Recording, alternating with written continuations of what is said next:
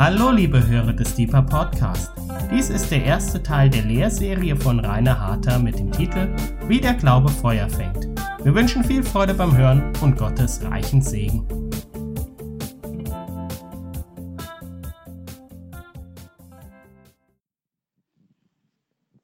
So, lasst uns noch mal kurz aufstehen, bitte. Ich will auch noch mal beten.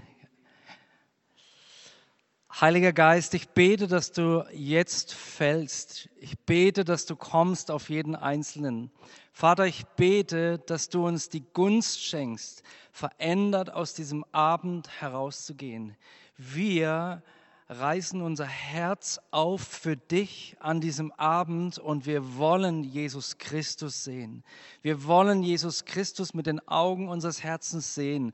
Und Heiliger Geist, komm Komm auf jeden Einzelnen, auf jeden Mann und auf jede Frau. Erfülle uns, führe uns.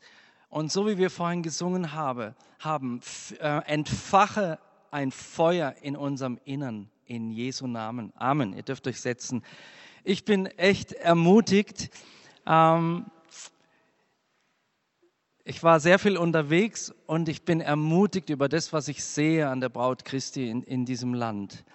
Ich bin ermutigt deswegen, weil ich sehe, wie Leiter aus dem ganzen Land und aus Ecken, die sich vor ein paar Jahren noch nicht mal angeschaut hätten oder so, dass die zusammenkommen und sagen, wir müssen einen Weg suchen, dem Herrn einen Weg zu bereiten. Wir müssen uns zusammentun im Gebet und in unserer Liebe zueinander, um den Herrn einen Weg zu bereiten.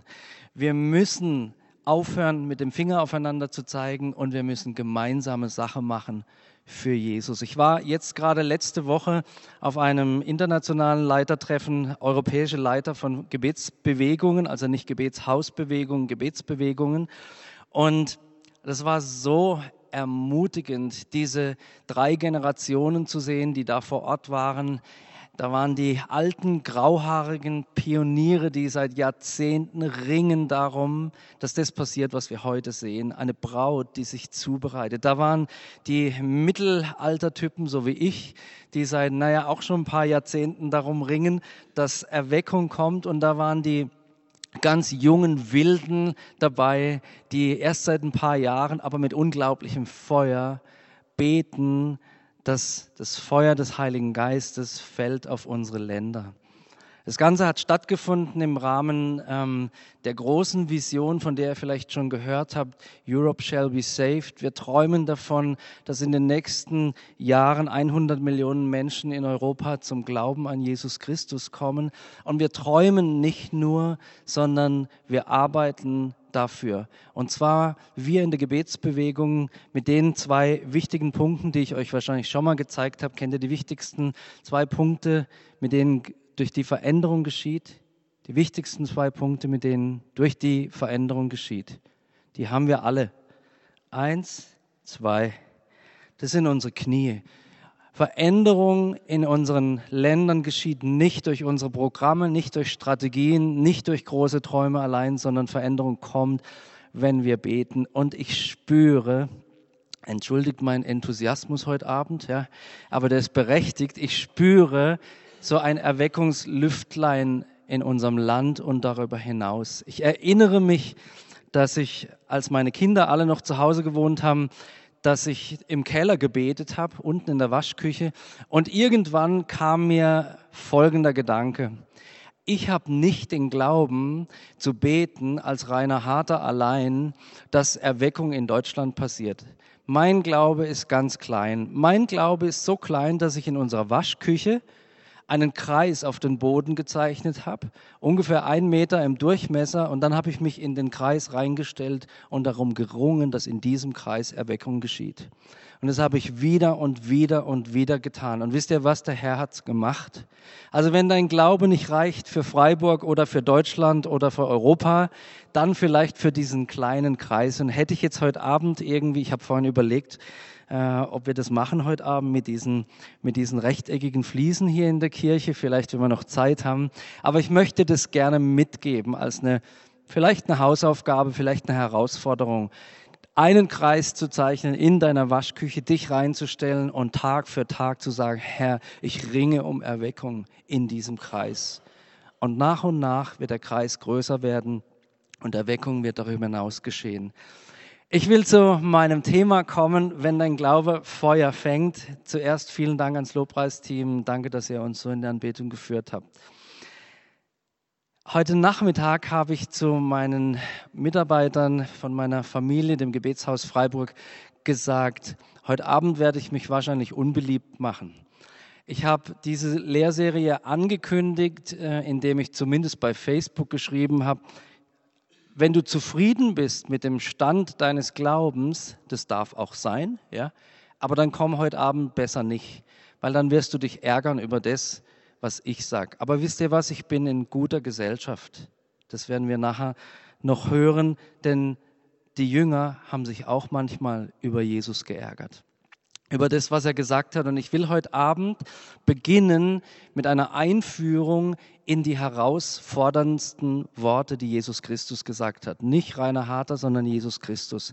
Und wir werden nicht die Zeit haben, im Detail diese Worte ganz genau anzuschauen, sondern was ich machen möchte in, an diesen drei Abenden, ich möchte gern Stiche setzen.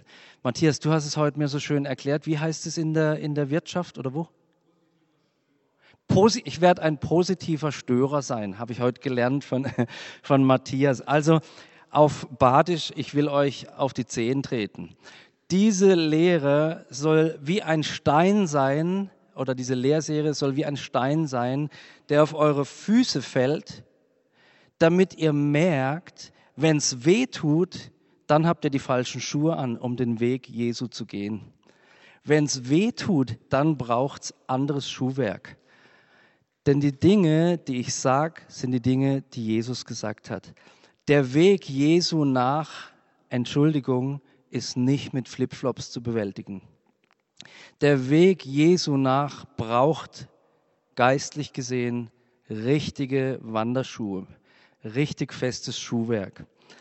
Wie dein Glaube Feuer fängt, sind herausfordernde Sätze, die ich sagen möchte, Geschichten, die ich selber erlebt habe, Dinge, die ich gesehen habe, Dinge, die meinem Glauben geholfen haben, Feuer zu fangen. Und ich möchte kurz definieren, was radikale Nachfolge, denn darum wird es gehen, radikale Nachfolge für mich bedeutet. Ich lese es euch vor für die Podcast-Hörer. Radikale Nachfolge bedeutet für mich, Jesu Worten vor allen anderen Einflüssen Glauben zu schenken und mein Leben bedingungslos danach auszurichten. Nochmal, radikale Nachfolge bedeutet für mich, Jesu Worten vor allen anderen Einflüssen Glauben zu schenken und mein Leben bedingungslos danach auszurichten. Nicht, dass ich da in jedem kleinen Teilbereich meines Lebens schon wäre, aber seit ich versuche, genau das zu tun, hat sich mein Leben verändert und das Feuer in meinem Herzen ist größer geworden. Ich kann sagen, dass ich Jesus heute mehr liebe als letztes Jahr. Und es ist, wer mich kennt, der weiß es, es ist mein Ziel und mein Gebet, Jesus, ich will dich heute mehr lieben als gestern. Ich will dich morgen mehr lieben als heute. Ich will dir nachjagen. Liebe Freunde, die Zeit an Jesus zu glauben ist vorbei. Jetzt stutzt ihr, lasst mich den zweiten Teil sagen. Und die Zeit, Jesus nachzufolgen, ist gekommen. Natürlich werden wir weiter an Jesus glauben, aber nicht im Sinne von einem Annehmen und Wahrnehmen und Stehenbleiben, einem Sammeln von Erlebnissen und Segnungen. Nein, wir wollen von Sammlern zu Jägern werden. Ich möchte euch gerne mit dieser Lehrserie Beine machen. Die habt ihr zwar schon, aber ich habe gesagt, ich will euch piesacken. Ich möchte euch Beine machen, ich möchte euch von Sammlern zu Jägern machen. Und der eine oder andere Ballast, der durch das Sammeln sich angesammelt hat, den werden wir im Lauf der Lehrserie hoffentlich loswerden. Lasst mich das Wort radikal ähm, definieren. Radikal kommt vom lateinischen radix, ja, also ihr kennt ja das Radieschen oder den Rettich. Ja, das ist das gleiche Wort. Radikal vom lateinischen radix heißt Wurzel oder Ursprung. Und von der Duden sagt uns von der Bedeutung her bedeutet radikal von Grund aus erfolgen, ganz und gar, vollständig, gründlich, mit Rücksichtslosigkeit und Härte vorgehend oder eine extreme politische, ideologische oder weltanschauliche Richtung vertretend und gegen die bestehende Ordnung ankämpfend. Wenn man diese Definition aus dem Duden liest, dann müsste jeder Christ radikal sein. Denn da steht, ich will es euch nochmal sagen, gegen die bestehende Ordnung ankämpfend. Und damit meint es nicht die Ordnung, die uns der Gesetzgeber gibt, sondern die Ordnung, unter die die ganze Welt mit dem Sündenfall gefallen ist. Die Ordnung, dass wir unter einem Gesetz der Sünde stehen, wenn wir nicht Jesus folgen. Und wir sind da ganz anders positioniert und wir wollen das sein als Christen. Als Christen wollen wir auch radikal gleich Radix, gleich Wurzel. Wir wollen verwurzelt sein in diesem Jesus. Wir wollen nicht primär schön aussehen, so wie ein Rettich schön aussieht, wenn er gewaschen ist und da rot auf deinem Teller liegt oder weiß, sondern wir wollen verwurzelt sein. Vielleicht sieht man von dir nicht so viel, wenn du tief verwurzelt bist. Aber was passiert, dass da unter der Erde etwas zunimmt und zunimmt und zunimmt und zunimmt und erst dann entwurzelt wird oder herausgezogen wird, sichtbar wird, wenn es stark und groß genug geworden ist. Ein Christ sollte radikal sein im Sinne von tief verwurzelt in Jesus. Die Frage, die ich zu Anfang stellen möchte, heißt, welchem Jesus folgen wir? Ich möchte euch einen Vers vorlesen aus Johannes 6, Vers 60 bis 61. Hab vorhin gesagt, ich bin in guter Gesellschaft. Über Jesus haben sich seine Jünger sogar geärgert. Johannes 6, Vers 60 bis 61. Viele von seinen Jüngern, die gehört hatten, was er gesprochen hat zu ihnen, sprachen, diese Rede ist hart. Wer kann sie hören? Da aber Jesus bei sich selbst wusste, dass seine Jünger hierüber murrten, sprach er zu ihnen, ärgert euch dies. Und ihr wisst, es gibt eine andere Begebenheit, wo ihn viele verlassen. Und Jesus dann zu seinen engsten Jüngern sagt, wollt ihr auch noch gehen? Und sie sagen, oder Petrus sagt, Herr, wohin sollten wir gehen? Du hast Worte des ewigen Lebens. Aber es gibt ganz schön harte Worte, die Jesus spricht und die uns sehr herausfordern können. Welchem Jesus folgen wir? Ich glaube, dass die Kirche, und wer mein neuestes Buch gelesen hat, der weiß das, ich glaube, dass die Kirche in Deutschland deswegen noch so schwach ist, weil der Jesus, dem wir vermeintlich folgen, sich in bestimmten Bereichen nicht mit dem Jesus der Bibel deckt. Ich glaube, dass die Gottesbegegnungen, von denen wir so oft sprechen, oft genug keine Gottesbegegnungen, sondern einfach Erregungen unserer Seele sind. Ich glaube, dass wir vergessen haben, dass Jesus heilig ist und dass unsere Annäherung an Jesus eher die Annäherung an ein Bild von Jesus ist, wie so eine Ikone, die sieht immer so schön beruhigend aus. Ja, dieser Jesus mit den langen Haaren und dem freundlichen Gesicht. Ich glaube, dass wir uns oft genug diesem Jesus nähern, aber nicht diesem Jesus, den die Bibel uns beschreibt. Jesus ist demütig und sanftmütig, richtig. Aber Jesus ist als Sohn Gottes auch ein verzehrendes Feuer. Jesus ist wild, liest die Stelle, wo Jesus beschrieben wird, wie er betet, unter Tränen und lautem Geschrei. So hat er seinem Vater seine Anliegen gebracht. Jesus war nicht nur der stille Feine, sondern er hatte auch eine leidenschaftliche Seite und hat Dinge gesagt und den Menschen vorgetragen, die sie nur Ja oder Nein haben sagen lassen. Welchem Jesus folgen wir? Dem, der Menschen aufgefordert hat, ihre Berufe, ihre Heimat, ja sogar ihre Familie zu verlassen. Dem, der gesagt hat, dass derjenige verfolgt wird, der ihm nachfolgt. Dem, der uns aufruft, uns selber zu verleugnen. Im Rahmen einer Pastorenkonferenz sagte R.C. Sproul, ein reformierter Pastor und Professor für systemische Theologie, der über 100 Bücher geschrieben hat, Folgendes über die Verkündigung Jesu in der heutigen Zeit. Welchen Jesus predigen wir? Möchtet ihr nur einen gesegneten Jesus sanft und mild? Oder wollt ihr Jesus den Fremden und Jesus den Herrscher über die Naturgewalten? Wollt ihr Christus die Klauen stutzen und ihn bändigen? Das brauchen die Menschen nicht. Sie müssen ihn in der Fülle seiner Herrlichkeit, in der Größe seiner Kraft und in seiner Autorität erkennen.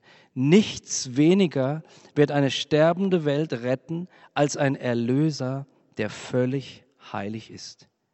Ich liebe die Heiligkeit Gottes, denn sie ist meine einzige Hoffnung. Für viele Christen, erstaunlicherweise, bedeutet die tägliche Nachfolge nicht so etwas Leidenschaftliches, wie der ähm, Herr Sproul es beschrieben hat. Für viele Christen bedeutet die tägliche Nachfolge eher eine Gewohnheit, sogar eine Anstrengung, eine endlose Wiederholung oder sogar Langeweile. Welchem Jesus folgen wir? Ich kann euch sagen, liebe Freunde, nicht, dass wir im Gebetshaus jetzt besondere Menschen wären, aber dem Jesus, den wir im Gebetshaus begegnen, der ist nicht langweilig. Der ist nicht langweilig, der ist faszinierend, der hat mein Leben ruiniert in einem positiven Sinne, indem er nämlich das zu Ruinen gemacht hat, was mich nur belastet hat. Und er tut es immer noch. Wo ist das Abenteuer? Wo ist die Faszination? Wo ist das Leben im Überfluss? Und wo ist die Leidenschaft geblieben, von der die Bibel spricht?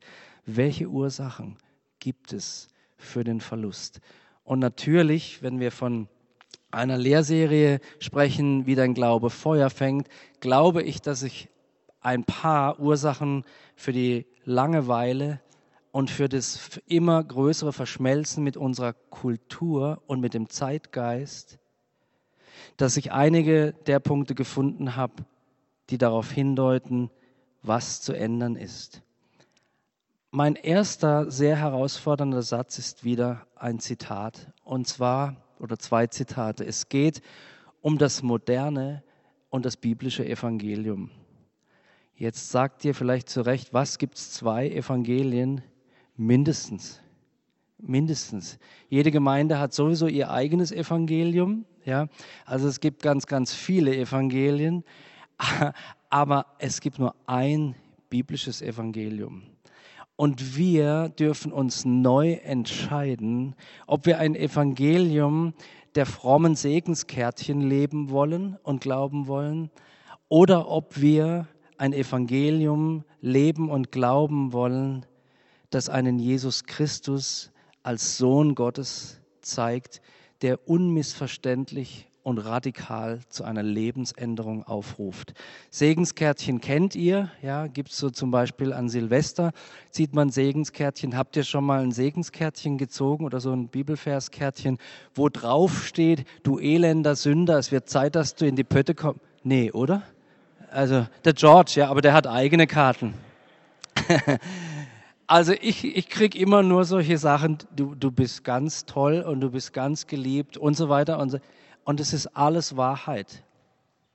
Aber wisst ihr, so sehr ich meine Kinder liebe, die Maren ist heute Abend da, fragt mal, ob meine Liebe ihnen gegenüber nur darin bestand zu sagen, du bist ganz toll, du bist ganz toll, du bist ganz toll, auch wenn du wieder nicht hörst, was ich, du bist ganz toll, du bist auch wenn du wieder nicht auf, du bist ganz toll.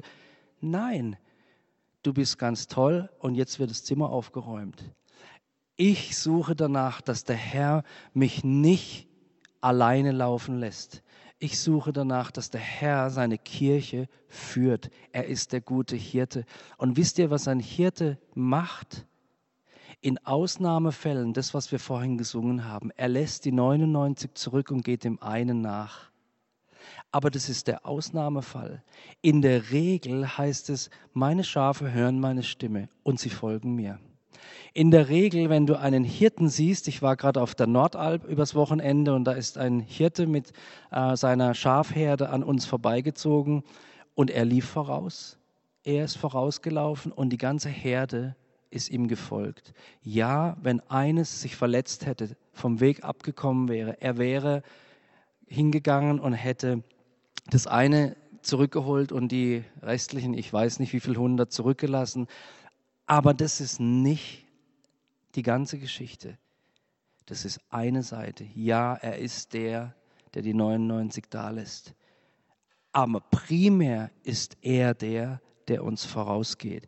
Die Zeit ist vorbei, Jesus nur in unserem Glauben als den Sohn Gottes anzunehmen und die Zeit ist da, Jesus nachzufolgen. Und Nachfolge heißt, meine Selbstbestimmung aufzugeben welchem Jesus folgen wir? Das moderne Evangelium sagt, Gott liebt dich und hat einen wunderbaren Plan für dein Leben.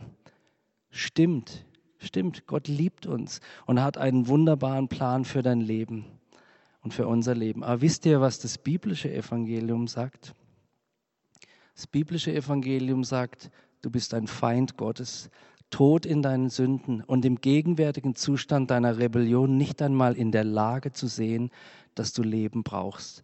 Ich spreche jetzt davon, was das moderne Evangelium und das biblische Evangelium zu dem sagt, der Jesus noch nicht kennt. Wir verkaufen Jesus als den weichgespülten Allesgutmacher. Und es ist er nicht. Ich kann dir sagen, ich folge jetzt Jesus mehr als drei Jahrzehnte und er macht nicht alles gut weil vieles von dem, von dem ich denke, dass es gut wäre, ist nicht gut. Und der Grund, sich zu bekehren, weil da jemand einen wunderbaren Plan für unser Leben hat, ist nur die halbe Geschichte. Der andere, die andere Hälfte ist, ja, ohne Bekehrung sind wir Feinde Gottes, tot in unseren Sünden und nicht einmal in der Lage zu sehen, dass wir Leben brauchen. Mein Onkel ist letzte Woche gestorben. Heute war ich bei der Beerdigung und mein Onkel war sein Leben lang Atheist. Das heißt fast sein Leben lang. Als junger Mann war er Ministrant und dann hat er sich ganz abgewandt und hat ein Leben ganz ohne Gott geführt.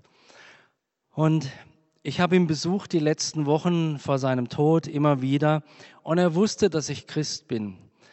Und ich dachte, okay, ich kann es jetzt so machen. Ich kann irgendwie denken, naja, er ist ja mit einer Christin, meiner Tante, die sich vor einiger Zeit oder vor vieler, langer Zeit bekehrt hat, er ist ja mit einer Christin verheiratet. Also kann ich irgendwie denken, naja, Gott wird schon so gut sein, ihn in den Himmel zu nehmen, ja, zugunsten des Glaubens oder wegen des Glaubens seiner Frau und weil ich ja auch für ihn bete.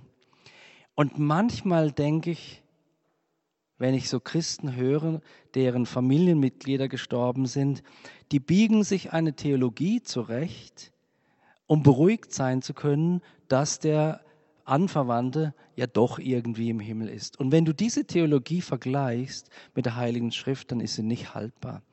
Also saß ich eines Sonntagsabends daheim. Ich hatte schon meine Hausklamotten an. Und zwar gemütlich oder sollte gemütlich sein, aber in meinem Herz war es nicht gemütlich, weil ich gedacht habe, dieser Mann wird in die Hölle, in die ewige Trennung von Gott gehen, wenn er nicht Sündenvergebung erlebt. Und ein Stück weit habe ich eine Verantwortung, weil es mein Onkel ist, auch wenn unsere Beziehung nicht toll war. Also habe ich wieder meine Jeanshose angezogen, Jogginghose ausgezogen, Hausschuhe ausgezogen. Es hat draußen geregnet, es war eklig. Ich bin hingefahren und saß bei ihm am Bett. Als ich kam, hat er geschrien vor Schmerzen, geschrien. Es war wenige Tage vor seinem Tod, vor Schmerzen. Ich habe gedacht, ich will nur eins, ich will hier weg, ich will hier nicht sein. Und dann hat er sich beruhigt und ich saß an seinem Bett und er war wach und klar. Und dann habe ich zu ihm gesagt, Onkel so und so, du weißt, dass ich Christ bin. Und ich möchte dir nichts überstülpen, aber ich will dich wiedersehen. Und der Weg dazu, und dann habe ich ihm in kurzen Worten das Evangelium erklärt und habe gesagt, wenn du möchtest, bete ich mit dir, nur wenn du möchtest. Und es gibt zwei Kernsätze, die ich in meinem Gebet beten werde, und wenn du die nachbetest, dann werden wir uns wiedersehen. Und hast du das verstanden? Ja, hat es verstanden. Und dann haben wir zusammen gebetet und nicht ein Gebet, Gott liebt dich und hat einen wunderbaren Plan für dein Leben. Ich meine, der hat geschrien vor Schmerzen, da war nichts mehr mit wunderbarem Plan, ja, da war Ende. Und es ging nur darum, Herr, vergib mir die Schuld meines Lebens. Und Jesus, ich vertraue dir mich selber an. Ich lege mich vertrauensvoll in deine Hände. Ich gebe mein Leben in deine Hände. Und ich werde ihn wiedersehen. Ich musste fast lachen bei der Beerdigung heute. Und zwar einfach aus folgendem Grund. es war eine völlig atheistische, atheistisch, also ohne, ohne eine Bezugnahme auf Gott gestaltete Beerdigung. Das war so gewollt zu seinen Lebzeiten. Ja? Und so wurde es jetzt auch durchgezogen. Und da stand also diese Urne, es gab keine Ansprache, überhaupt nichts. In, der, äh, in einem Nebenraum der Einsegnungshalle am Friedhof stand diese Urne und nur die wenigsten der Besucher wussten, er ist nicht tot. Was sucht ihr den Toten bei den Lebenden? Die wenigsten wussten etwas von seiner Bekehrung, aber das Schöne war, Gott hat Humor. Weil diese Urne stand auf einem Tisch, das war der einzige Tisch in diesem Raum und über dem Tisch hing ein ganz großes Kreuz. So als wollte der Herr sagen, das ist der Ort, wo er ist. Selbst wenn hier nichts irgendwie mit mir gesagt wird, aber unter mir ist er geborgen, in mir geborgen. Musste ich fast grinsen, aber das darf man ja nicht bei einer Beerdigung. Ich möchte euch einen Satz vorlesen, noch einmal zu dem modernen Evangelium. Der stammt oder mehrere Sätze von David Platt. Das ist ein äh, Mann, der ein Buch geschrieben hat, das heißt Radical, Taking Back Your Faith from the American Dream. Also er macht auch, speziell in den USA, macht er einen Unterschied zwischen dem Evangelium, das vermischt wurde in den USA, mit dem uh, The Land of the, was, of the Free oder was auch immer und dem American Dream. Aber diese Aussagen gelten genauso für unser Land. Und er sagt Folgendes. Der Jesus von heute, wie er gewöhnlich gesehen wird, ist weit entfernt von der Wirklichkeit des realen Jesus. Dadurch, dass wir ihn nach unserem eigenen Bild geformt haben, ist er jetzt ungefährlich. Jesus ist jetzt, was immer wir brauchen und vor allem ist er lieb. Als passende Ergänzung zu unserem komfortablen Lebensstil ist der heutige Jesus mehr eine Erfindung unserer Vorstellungskraft als auch nur annähernd die Person, die vor 2000 Jahren gelebt, gelehrt und durch sein Leben einen großen Unterschied gemacht hat. Damit es uns gut geht, darf der wahre Jesus heute nur noch sehr wenig sagen. Sein Bild entspricht dem, was wir wollen und nicht der beunruhigenden Realität dessen, was er sagte und tat, wie er lebte und starb. Es gibt einen Kampf, in dem wir stehen, auch als Kirche. Es gibt einen Kampf um Wahrheit. Gott hat uns seine Wahrheit offenbart in seinem Wort. Und lasst uns doch mal beim Lesen der Bibel, zweite Hausaufgabe, ja, morgen Kreis, Kreide, Keller. Und übermorgen bei der Bibellese mal schauen, wie würde ich die Worte Jesu lesen, wenn ich sie noch nicht kennen würde? Wenn ich nicht meine äh, Konfessionsbrille auf hätte, wenn ich nicht meine Prägungsbrille auf hätte, wenn ich nicht all die tollen Lehren gehört hätte, die ich hörte, gehört habe, was wäre, wie wäre meine Reaktion, wenn ich die Worte Jesu zum ersten Mal hören würde, so wie sie dastehen, ohne dass uns jemand erklärt, was es, was Jesus eigentlich meinte. Habt ihr das schon mal gehört in der Predigt? Was Jesus hier eigentlich meint, ist das und das und das. Das ist ja eigentlich, also hör mal, wenn, wenn ich zu Daniel sage, Daniel, ich liebe dich, dann sagt äh, nicht die Lisa, also wisst ihr, was der Rainer wirklich meint, ist, er findet die Schuhe vom Daniel so gut. Nein, was ich meine ist, ich liebe diesen Mann. Also für alle Podcast-Hörer, ich bin glücklich verheiratet. Ja. Daniel ist einer unserer Leiter im Gebetshaus, verheiratet mit Lisa. Ja, aber manchmal finden wir auch unsere Schuhe gut. Okay, wir stehen in einem Kampf und ich möchte euch zeigen, wie ich diesen Kampf führen möchte und ich möchte euch herausfordern, diesen Kampf genauso zu führen. Der Kampf ist der Kampf zwischen dem Heiligen Geist und dem Zeitgeist. Und jetzt sage ich was, vielleicht nicht ganz podcastgerechtes, voll in eine Fresse. Der Zeitgeist, der braucht eins voll in eine Fresse. Und ich erkläre euch auch, warum. Weil der Zeitgeist es geschafft hat, uns Dinge glauben zu machen, die sich so tief in uns verwurzelt haben, dass wir uns nach ihnen richten, dass wir so leben. Der Zeitgeist und der Heilige Geist befinden sich in einem Kampf. Wir wissen zwar, wie dieser Kampf ausgeht am Ende, aber wisst ihr was, dieser Kampf findet jeden Tag in deinem persönlichen Leben statt. Und du und ich, wir entscheiden, ob wir den Heiligen Geist anfeuern oder ob wir den Zeitgeist anfeuern und dem Zeitgeist recht geben. Wir entscheiden. Das Leben mit Jesus ist ein Leben in einer Partnerschaft. Heiligung, Segen, Transformation in das Bild Jesu, Römer 8, Vers 29, das ist unsere Vorherbestimmung, dem, so dem Bilde des Sohnes Gottes gleichförmig gestaltet zu werden, fallen nicht vom Himmel. Das wäre in etwa so, wie wenn wir Hunger hätten nach einem super, jetzt läuft mir gleich das Wasser im Mund zusammen, nach einem richtig leckeren Steak, ja. Und wir sitzen zu Hause und denken, ich hätte so gerne ein Steak, Mann, ein Steak und ich weiß, wie ein Steak, oh, und wie das, mm.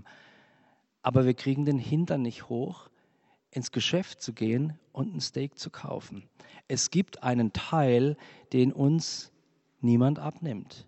Jetzt sagst du doch, bei mir macht es meine Frau, also liebe Frau, nächstes Mal nicht. Ja? Und genauso ist es mit dem, was der Herr uns anbietet. Es fällt nicht vom Himmel. Es muss erbeten, es muss erjagt und es muss verinnerlicht und mit Dank und in Ehrfurcht angenommen werden. Dem Zeitgeist geht es immer nur darum, den König Ego auf dem Thron unseres Herzens zu stärken. Der Zeitgeist möchte, dass sich alles um dich dreht in deinem Leben. Sorry, vielleicht ist es eine bittere Enttäuschung für dich, aber das Universum dreht sich nicht um dich. Du bist nicht so wichtig für diese Schöpfung.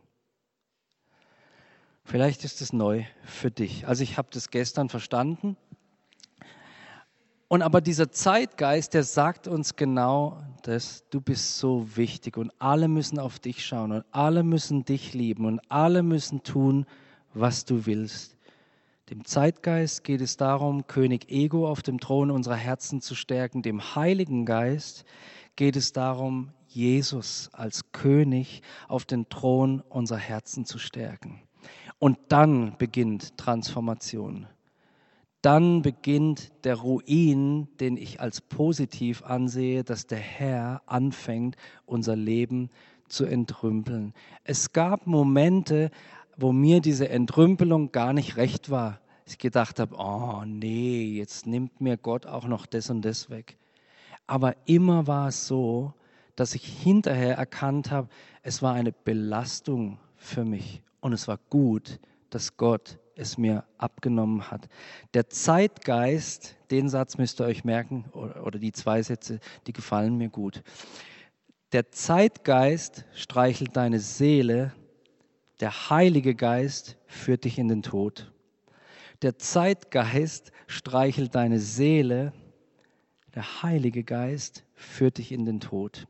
Was meine ich mit dich? Natürlich wissen wir, dass hier gemeint ist unser Ego, unseren Eigenwillen, unsere majestätische Haltung der Welt gegenüber.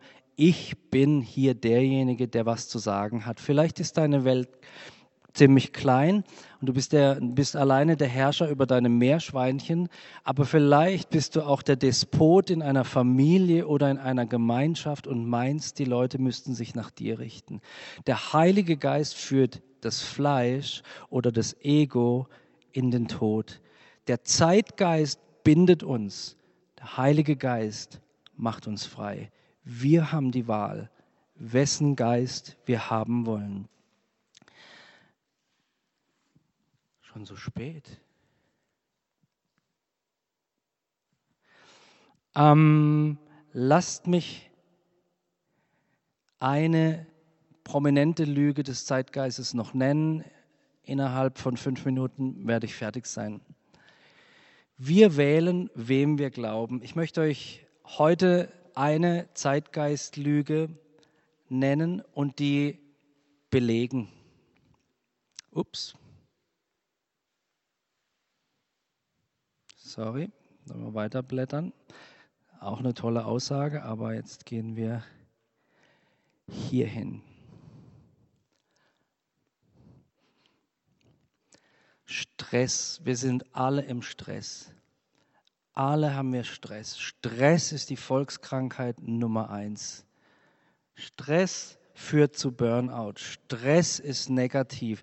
Du, jetzt, ich habe echt keine Zeit. Ich bin so im Stress. Ja, ich sage euch jetzt was, was nur die Workaholiker verstehen oder diejenigen, die die neuen ähm, aus der Neurologie stammenden und aus der äh, Wissenschaft stammenden Berichte kennen. Vielleicht kennt es der Felix, was ich gleich sagen will. Stress ist gut. Keiner sagt Amen, aber ich möchte es euch belegen. Stress ist etwas, was der, äh, was der Zeitgeist uns aufoktroyiert. Stress ist furchtbar schlecht. Stress macht uns krank. Stress macht uns fertig. Stress macht, klaut uns unsere Energie und unsere Lebensfreude. Und ja, es gibt eine Art von Stress, die tatsächlich so ist. Und jeder von uns kennt auch negativen Stress, aber es gibt positiven Stress. Und wir leben heute in einer Gesellschaft, die den positiven Stress an ihrem Arbeitsplatz, die, äh, ja, den positiven Stress am Arbeitsplatz kaum mehr kennt. Und deswegen wächst der Europapark zum größten Vergnügungspark der Welt. Die Menschen wollen Stress haben, brauchen Stress, um gesund zu sein. Deswegen Deswegen nehmen die Extremsportarten immer mehr an Extremität und immer mehr an Nachfolgern zu. Der Mensch braucht Stress. Stress würden wir bezeichnen, oh, nicht mehr schlafen können, obwohl wir todmüde sind, Muskelverspannung, das Gemüt gereizt, macht doch depressiv, führt in den Burnout, Bluthochdruck, Herzinfarkt, Magengeschwür. Die WHO hat ihn zu einer der größten Gesundheitsgefahren des 21. Jahrhunderts erklärt. Das Image von Stress könnte nicht schlechter sein. Sei froh, wenn du nicht Stress heißt. Und dann gibt es einen Professor für Psychiatrie an der Stanford University, der zugleich Neuroimmunologe und Krebsforscher ist. Der hat Folgendes herausgefunden. Und ich spreche nicht von dem Stress, den wir kaum kennen, an einem Fließband zu stehen, Tag für Tag und Hühnern den Kopf abzuschneiden. Das ist Stress. Nicht rauszukommen aus einem sich ewig drehenden Hamsterrad negativer Stress. Er hat herausgefunden, bei Stress bringt der Körper seine Abwehr einerseits akut auf Vordermann und trainiert sie andererseits nachhaltig, indem er Immunzellen produziert und verteilt, was uns ein langes Leben beschert. Andere Wissenschaftler ähm, haben eine alte, das fand ich super interessant, eine alte Umfrage, in deren Rahmen Aussagen zu Stresserfahrungen gesammelt worden waren, neu durchforstet. Und dann haben sie sich das Sterberegister angeschaut, um zu ermitteln, wer von den damals Interviewten gestorben war. Jetzt pass auf, Resultat. Jene Befragten, die viel Stress hatten, wiesen ein um 43 Prozent höheres Sterberisiko auf. Jetzt sagen wir, da sieht man es doch, ja, dass Stress krank macht und dann stirbt man auch noch früher. Und jetzt kommt die erstaunliche Aussage. Allerdings galt dies nur für einen Teil der Interviewten, nämlich für jene, die angegeben hatten, der Stress gefährde ihre Gesundheit. Die Menschen dagegen, die ihren Stress für unbedenklich hielten, wiesen das niedrigste Sterberisiko auf. Niedriger noch als bei den stressfrei Lebenden. Also, was heißt es? Wer seinen Stress liebt, der lebt gesund. Tatsächlich, das ist keine Idee von mir. Wer seinem Stress liebt, dem hilft er. Ganz ehrlich, ich will euch nicht meine Art zu leben aufoktroyieren, äh, wirklich nicht. Aber also mich belebt Stress total. Sorry. Mich belebt es. Ich finde viel Arbeit cool. Natürlich muss meine Tochter auch mal wie neulich zu mir sagen, Papa, morgen Abend gehst du nicht zur Vorstandssitzung der Evangelischen Allianz, sondern du machst mal frei. Und dann sage ich, weil man das seiner Majestät gegenüber sagt, okay, ich bleibe zu Hause, aber ich liebe es, viel zu arbeiten. Und als ich das gelesen habe, hat mich das entlastet, weil wenn man ständig denkt, Stress ist, macht mich krank, Stress ist schlimm, auch schon wieder Stress, wisst ihr, was passiert? Es macht euch krank. Es macht uns krank. Und jetzt noch die letzten Aussagen, dann mache ich den Deckel zu. In den letzten Jahren haben Studien diese Beweisdichte erhöht. Die durch Stress ausgelöste Hormonflut hilft unserem Gehirn, Inhalte dauerhafter zu speichern, wenn es sozusagen unter Strom steht. Verantwortlich dafür ist ein Hormon, das der Felix wieder kennt, Cortisol. Felix nickt. Es stimuliert den Hippocampus, Felix nickt, jeden Hirnteil, der unter anderem für das Langzeitgedächtnis zuständig ist. Und jetzt komme ich noch auf unsere Stadtpsychologen der Uni Freiburg, setzten Männer akutem Stress aus. Danach prüften sie deren Verhalten in Spielsituationen. Das Resultat verblüffte. Die Männer agierten unter Stress nicht aggressiver, wie man angenommen hatte. Vielmehr erwiesen sie sich als sozialer im Vergleich zu den Männern der Kontrollgruppe. Stress schärft die sozialen Instinkte im Gehirn und bewirkt, dass wir Unterstützung suchen. Stress senkt den Blutdruck, wir entspannen uns maximal. Und zwar geht es da auch wieder um ein, ach, vergesst es, wie das Hormon heißt, kann es eh nicht aussprechen, Felix. Worauf ich raus will heute Abend. Lest bitte A, die Bibel ohne die Brillen, die wir gelernt haben zu tragen. Und B, schaut genau, ob das, was der Zeitgeist euch sagt, ob das stimmt ob das stimmt mit den Aussagen der Bibel, ob das stimmt mit eurer eigenen Wahrnehmung. Und übernehmt nicht jede Aussage, die in irgendeiner Zeitung steht. Ja, Stress macht krank, man muss genauer hinschauen. Und wir als Christen sollten das tun. Wenn wir Christen ständig sagen, wir sind unter Stress, stressen wir uns im negativen Sinne und wir haben keine Ressourcen mehr, um Menschen zu lieben, die zweite Meile zu gehen, die andere Backe hinzuhalten und über unsere Grenzen zu gehen. Wollen wir dem Evangelium der Bibel glauben? Wollen wir Jesus folgen? Oder wollen wir ein Evangelium glauben, das wir uns zusammengebaut haben, weil wir so fest in dieser Kultur verwurzelt sind? Vater, ich danke dir für dein Wort. Ich danke dir für Wahrheit. Und ich bete, Herr, dass du unseren Glauben frei machst von dem ganzen Ballast, den wir so mit uns schleppen, den wir uns angeeignet haben und der nicht von deinem Heiligen Geist stammt. Komm, Heiliger Geist, und wirke du eine Erweckung in uns. Und das beten wir, Vater, in dem Namen Jesus und durch deinen guten Heiligen Geist. Amen. Liebe Hörer, wenn Sie noch weitere Abende aus unserer Deeper-Serie mit- und nacherleben möchten, so besuchen Sie uns einfach auf unserer Webseite www.gebetshaus-freiburg.de.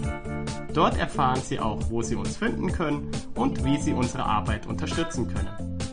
Wir hoffen, Sie hatten viel Freude beim Hören und wünschen Ihnen Gottes reichen Segen.